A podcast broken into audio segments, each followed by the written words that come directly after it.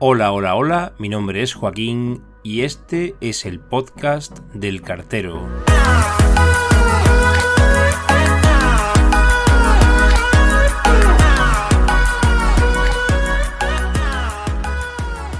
Hola de nuevo. En este episodio os traigo información interesante sobre el flujo de los envíos postales, concretamente cómo está organizada la red de distribución de correos, a grosso modo.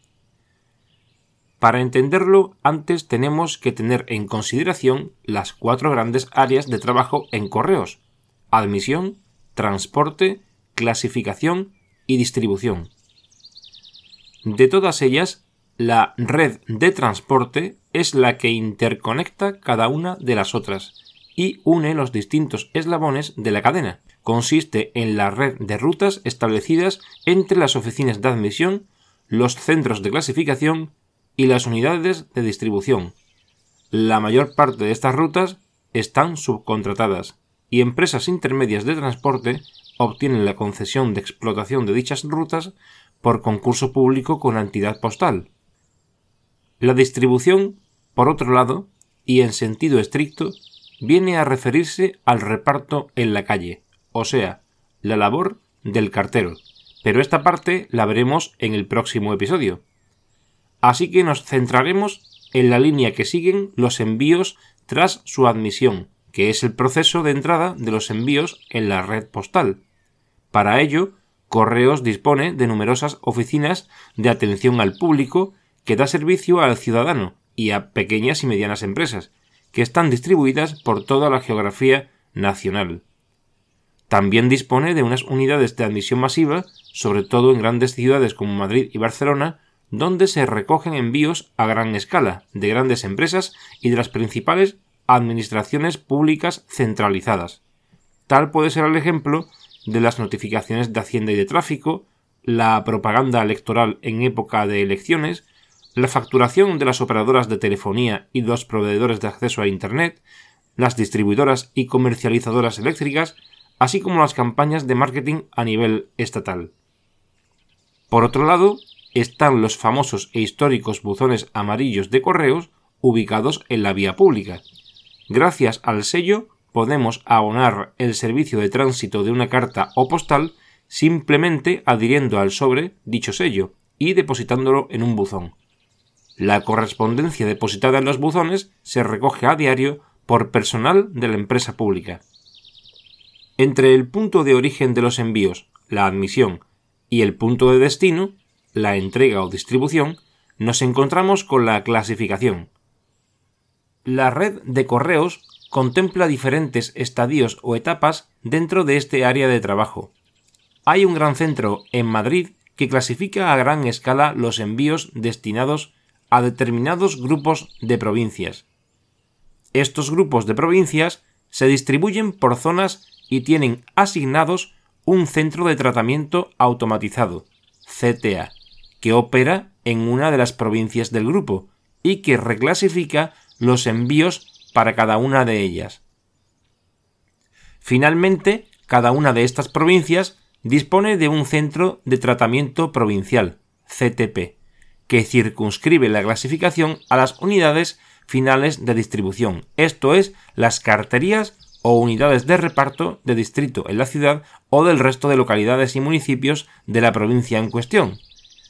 En resumen, se trata de tres etapas de clasificación desescalada, donde la tarea del CTP, que es el centro de clasificación de menor rango, es preparar la correspondencia y paquetería para las unidades de distribución final, mientras que los CTA clasifican los envíos primero para el resto de CTP que tiene asimilados en su zonal y luego cumple funciones de CTP para la provincia donde opera, es decir, que donde se ubica un CTA no existe CTP, porque es el CTA el que en el último tramo de la madrugada realiza esta función antes de derivar la carga de trabajo a los centros de reparto. Y lo mismo sucede con el CTA de Vallecas, en Madrid, que es el gran centro de clasificación a nivel nacional, que enruta los envíos hacia los restantes 17 CTAs distribuidos por todo el territorio nacional, antes de realizar labores de clasificación para la capital de España y el resto de municipios de la Comunidad de Madrid. Una vez explicadas las diferentes operaciones de correos de forma sustancial, hay que decir que la mayoría de la correspondencia y paquetería admitida en la red de correos pasa por el nodo principal de Madrid. Estos envíos proceden de dos vías de transporte, la terrestre, a nivel peninsular, y la aérea, procedente de Islas Baleares, Islas Canarias y el extranjero. En el ámbito internacional, los envíos se confían a una aerolínea y es el operador postal del país de destino el que se encarga de su distribución final. Este intercambio interestatal se produce también con correos. Los envíos postales se reciben en la terminal de carga del aeropuerto Madrid-Barajas, donde está ubicada la oficina de cambio internacional, y de ahí pasan al gran centro de tratamiento automatizado, el CTA, de Vallecas. A nivel nacional, todos los envíos que pasan por Madrid también confluyen en este gran centro de clasificación, como hemos dicho, el CTA de Vallecas, del cual parten todos los envíos, diferenciados por modalidades hacia los otros 17 CTA repartidos por todo el territorio. En su conjunto son un total de 18 centros que dan servicio a la, totalidad de la ciudadanía. Por tanto, la etapa cabecera que sirve para dotar de carga de trabajo al resto de centros de clasificación radica en este gran CTA de Madrid. Los restantes 17 CTA reciben los envíos procedentes de Madrid y solo para las provincias zonales asignadas a cada uno de ellos. Y desde estos centros se reclasifican ya para cada provincia y son dirigidos a los CTP. Poniendo un ejemplo, el CTA de Sevilla da servicio a la propia provincia hispalense además de las de Huelva, Córdoba, Cádiz y Ceuta. De este modo, la correspondencia y paquetería destinada a estas cinco provincias, procedente de Madrid, pasa primero por el CTA de Sevilla antes de ser enrutada a su destino final. De nuevo en Madrid, tras el envío de ruta en dirección a las principales provincias españolas, el CTA de Vallecas clasifica todos los envíos diferenciados por modalidad para la capital de España, y para cada uno de los municipios de la comunidad madrileña, que antes de primera hora de la mañana estarán disponibles en cada unidad de distribución, ya sean de distrito, en la ciudad, o en el resto de poblaciones. El resto de CTAs, que reciben la carga de trabajo procedente de Madrid, hacen lo propio tras clasificar en primer lugar los envíos para cada provincia zonal asimilada. Y el CTP, una vez recibe la carga del CTA, efectuará el mismo trabajo, la clasificación a unidades de distribución.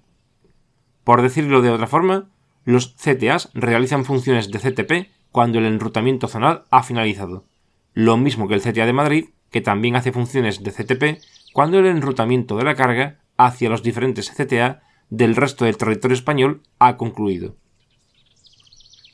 Finalmente, las rutas de transporte hacia las unidades de distribución están muy ramificadas y bien definidas para llegar a todas las localidades. Y es en cada una de estas donde comienza la labor del cartero y se completa el proceso de distribución. El círculo de la red de correos se cierra con el camino inverso, de las sucursales de atención al cliente de toda España a los CTP y CTA y de estos a Madrid para ser encauzados a sus direcciones de destino y volver a empezar la excepción a los envíos que pasan por Madrid la encontramos en la correspondencia generada y destinada dentro de cada zonal, que permanece en el CTA correspondiente a la espera de ser enrutada a la provincia de destino junto a la siguiente línea de envíos procedente de la capital de España. En un ejemplo análogo al expuesto anteriormente, pongamos que alguien de Córdoba envía dos cartas, una para un familiar en la isla de La Palma y otra para un amigo que reside en la ciudad de Huelva. Ambas cartas pasan de Córdoba a Sevilla, pero la primera viaja a continuación a Madrid y luego a Tenerife, donde está el CTA vinculado a la provincia de destino, y de ahí a la isla de La Palma. En cambio, la segunda queda en depósito en el CTA de Sevilla y durante la madrugada se suma a la ruta que viaja hacia Huelva tras la recepción y clasificación del resto de correspondencia y paquetería zonal procedente del CTA de Vallecas. Y tras esta visión holística de la logística, podemos decir que hemos dibujado la red que sirve para trasladar los envíos de una punta a otra del estado. Nos queda por ver el tramo final, como hemos comentado, que es el trabajo en las unidades de distribución, antes de que los envíos sean entregados a sus destinatarios, o sea, la labor del cartero. Nos vemos en el próximo episodio.